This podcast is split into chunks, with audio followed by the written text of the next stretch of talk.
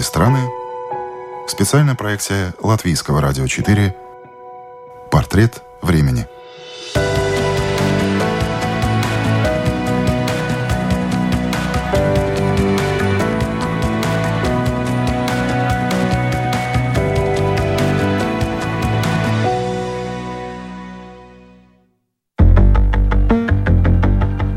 Предохранитель или Дрошинатайс.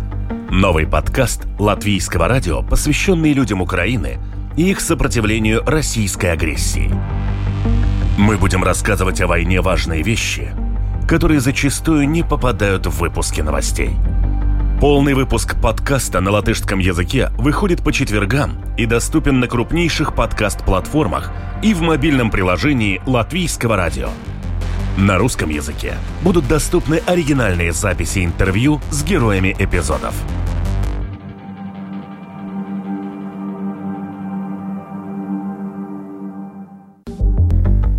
Нас не кормили, не давали воды, не было туалета, матрасов, подушек. В камере было от 20 до 50 человек, а в бараке до 200.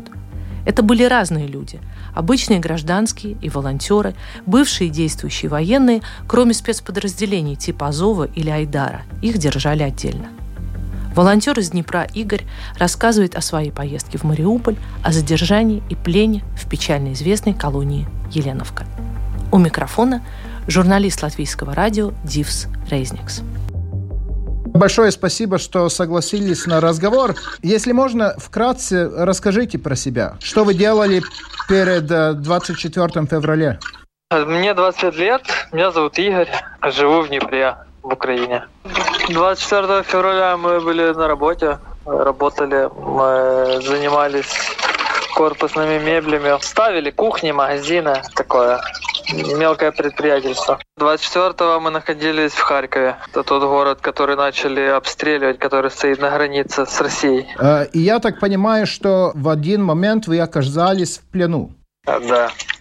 В какой-то момент своей жизни я оказался в плену. Расскажите, как это случилось и почему? А, да мы ездили на эвакуацию в Мариуполь. Поехали. Мы до этого ездили в Харьков на эвакуацию, потом поехали в Мариуполь на эвакуацию мирного населения. И на выезде с Мариуполя меня задержали, украли, кто как это называет, военные ДНР и РФ. И что они говорили, почему они вас задерживают?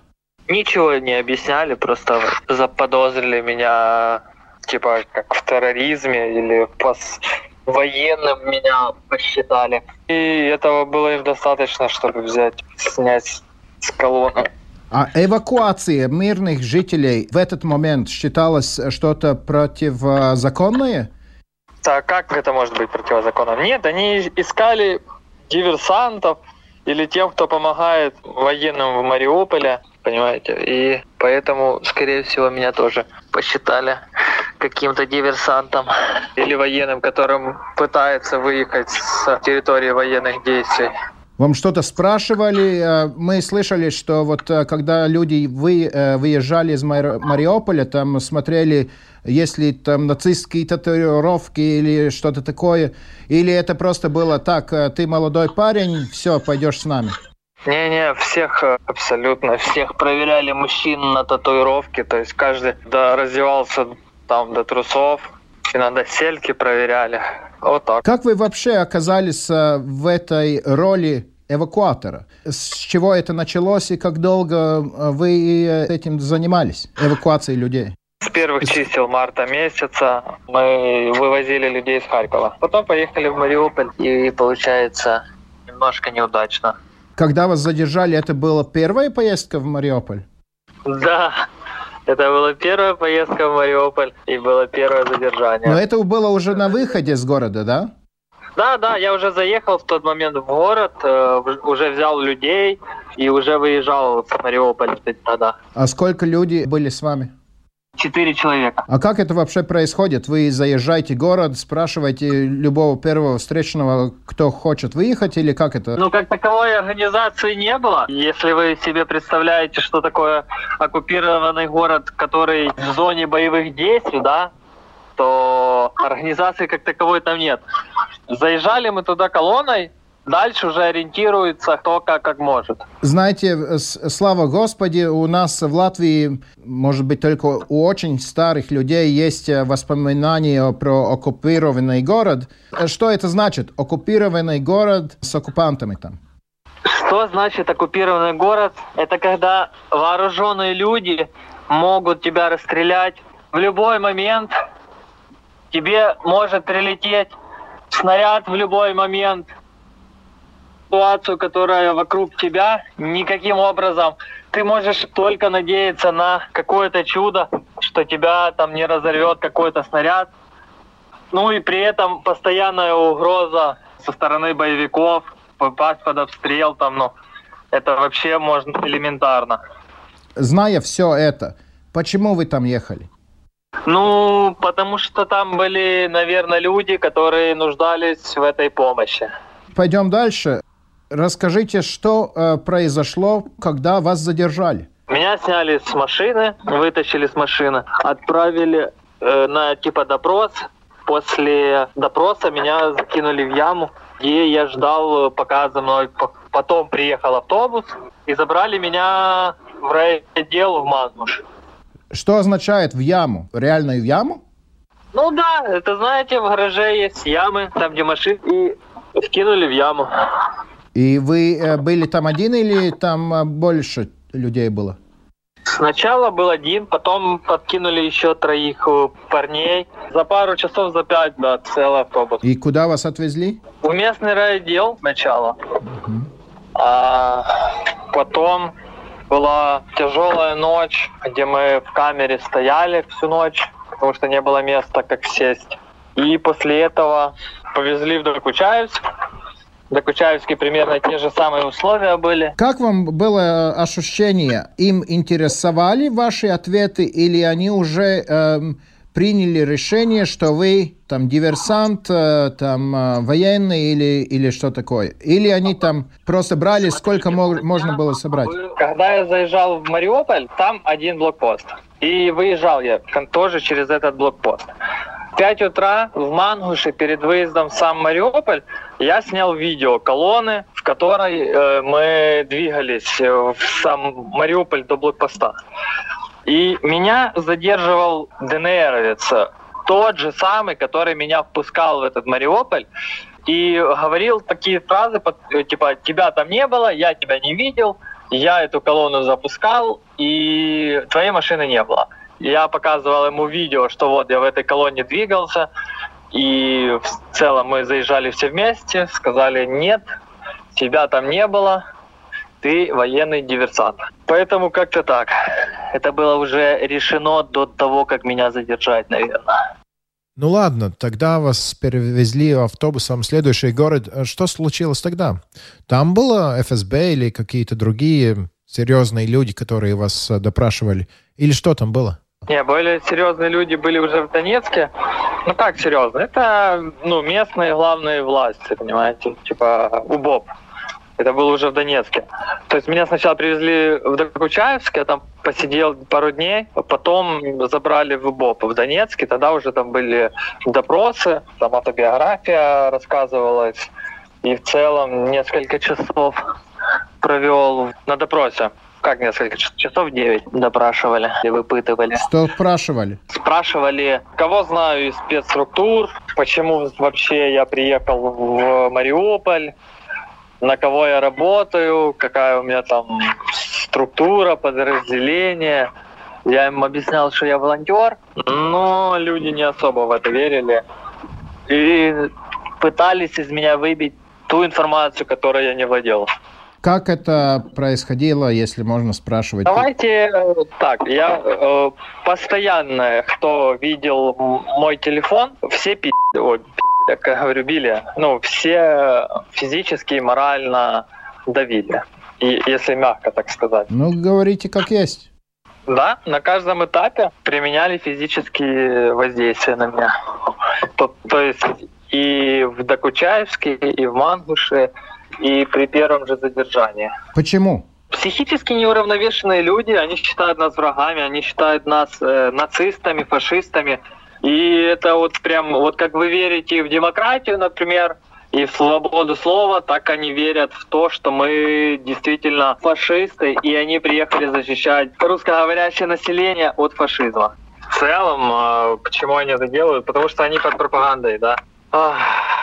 Потому что они могут себе это позволить. Это безнаказанность. Это такие, знаете, подростки, там 14-15 лет с автоматами. Вот они просто не выросли еще с этого возраста реальные, это банальные подростки, которым э, нассали в уши, и теперь они бегают с автоматами и думают, что они герои. Они сами конкретно не понимали, чем они занимаются и что они делают, какая у них цель. Там нет логики, понимаете? Вот знаете, когда девочка в 14 лет обижается на своих родителей. Почему она обижается на своих родителей? Никто не знает. Просто переходной возраст, эмоционально нестабильный человек. Вот примерно то же самое в голове у этих людей. Они эмоционально нестабильны, и логики в их действий вообще ну, невозможно отследить. Вы говорили, что 9 часов вас э, допрашивали, питали. Как это закончилось? Закончилось это переводом в Еленовку. Там, okay. где азовцы сейчас содержатся. А, какие обстоятельства там были? После Донецка было просто тяжело находиться, потому что самого момента начала задержания, ну, нас же не кормили, вообще не кормили. Еды не давали, там, пить не давали, ничего не было. Было постоянное чувство голода, не было никаких удобств, то есть не было ни туалета, не было ни связи, не было ни матраса, ни подушки. Спали на полу, на голом, на бетонном или на палетах, и то палетов не всем хватало. Сколько вас там было людей? На Еленовке было, опять же, если смотреть в ДИЗО, там э, в камерах, то от 25 до 50 человек. В одной камере? Да. А если смотреть на бараки, то от 150 там, до 250 людей. Кто эти люди были? Вообще очень разные люди были. Это были и обычные гражданские, и волонтеры были, как я. Это были и военные когда-то, бывшие военные. Это были и действующие военные. То есть прям все-все-все, кого задерживали, кроме каких-то, знаете, спецслужб, э, там, не знаю, Кодер или Айдар, Азов, их не было. А все остальные были с нами. Там не только молодые парни, там э, были люди и по 50, по 60, и по 72. Я знаю человека, ему 72 года было. Они набирали всех подряд. Всех, кто понравился, не понравился, всех набирали. Вам было понятно, или сейчас понятно, почему вы им были нужны? Такая у них фишечка была, знаете. Набрать как можно больше людей. Ну и тогда вопрос, э, как вы оттуда выбрались? Если мы сейчас можем разговаривать, тогда я понимаю, что вы на свободе. Да, на свободе. На самом деле я не сильно знаю, как я выбрался, почему меня, вернее, отпустили. Но знаю, что за меня и за еще там ряд волонтеров э, очень сильно боролись э, люди там с CNN, BBC это поднимали вопрос, там э, видосики записывали, знаете, волонтер там не террорист и так далее и тому подобное. Я думаю, это сильно сказалось на том, что нам не выдвинули дальнейших каких-то обвинений, и по факту ну, не в чем было обвинять. То есть они как бы, ну, не нашли каких-то прямых доказательств, которые бы говорили про то, что мы там кому-то чем-то помогаем, там, э, ЗСУ, например, да, или там, Азову. Вы были большая группа, которые выпустили э, вместе с вами? Я был один, потом еще нескольких парней выпускали с соседней камеры вместе со мной, то есть вышло нас всего трое.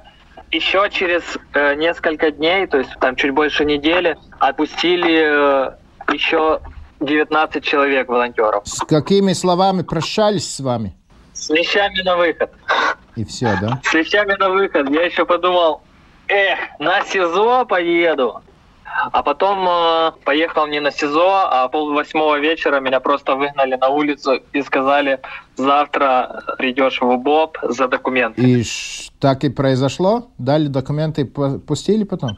Ну, не совсем. Я ж э, не мог прийти на следующий день, потому что у меня не было документов. А целый вечер и ночь без денег и без документов ходить по Донецку такая себе была идея. Поэтому я поехал сразу вечером в Донецк, в УБОП, и что? И сидел еще целую ночь в камере Донецка в УБОПе. Ждал, пока меня отпустят утром. Потому что идти некуда было. И отпустили? Да, утром пришли, дали документы, а, дали этот фильтрационный талончик, и все, и сказали, будь здоров. А, и потом куда вы ехали? Я потом доехал до Бердянска, и из Бердянска поехал, ну, домой. А этот путь э, из Донецка в Бердянск, а, не было там опасности? Ну, понимаю, опасность везде сейчас в Украине, но э, серьезная опасность. Линии фронта и так далее. Линия фронта 10-15 э, километров от Еленовки было. Mm-hmm. Мы когда ездили с Донецка в Еленовку, слышали разговоры военных, э, которые перевозили э, ну, нас Несколько водителей отказались ездить по этой дороге, потому что ее постоянно обстреливают. Была возможность и опасность того, что нас обстреляют, и мы могли, например, как пленные, не доехать с точки А в точку Б. Вот примерно такая опасность была. После того, когда вы вернулись домой, э, вы еще как-то связаны с волонтерством или с чем-то подобным? Или с этим ваша война закончилась? Не, эта, эта война не закончилась этим пленом. Я думаю, еще будет э, чем заняться. Сейчас э, нет такой потребности, как в эвакуации. Пока что боремся на информационном поле, а дальше будет посмотреть. Дальше будет видно, чем заниматься. Э, если можно спросить, э, что первое, что сразу и всегда будет э, перед глазами, когда вспоминаете то, что вы прошли? Ну, знаете, мне, наверное, будет казаться то, что я украинец, и э, такие преграды нас не сломают. Я думаю, вот это будет казаться. Почему вы согласились на этот разговор? Я думаю, наверное, нелегко вспоминать, через что вы прошли. Ну, есть вероятность того, что больше людей будут знать, кто такие русские, что такое война, может кого-то это зацепит, знаете, и кто-то для себя поймет, типа, о, какие они звери, или насколько плохо это вообще все, что происходит сейчас в Украине. Мы в Латвии все время думаем о вас и делаем, что можем, но чем мы можем быть э, максимально полезны, ну, по вашему мнению? Что делать вам, я не могу сказать, но могу сказать, что вы уже много сделали и, и делаете до сих пор. Дякую. И слава Украине. Большое спасибо. Большое спасибо за разговор.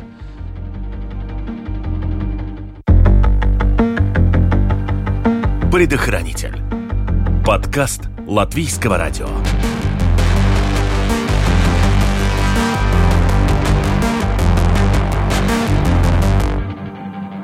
Подпишись, чтобы не пропустить следующий эпизод.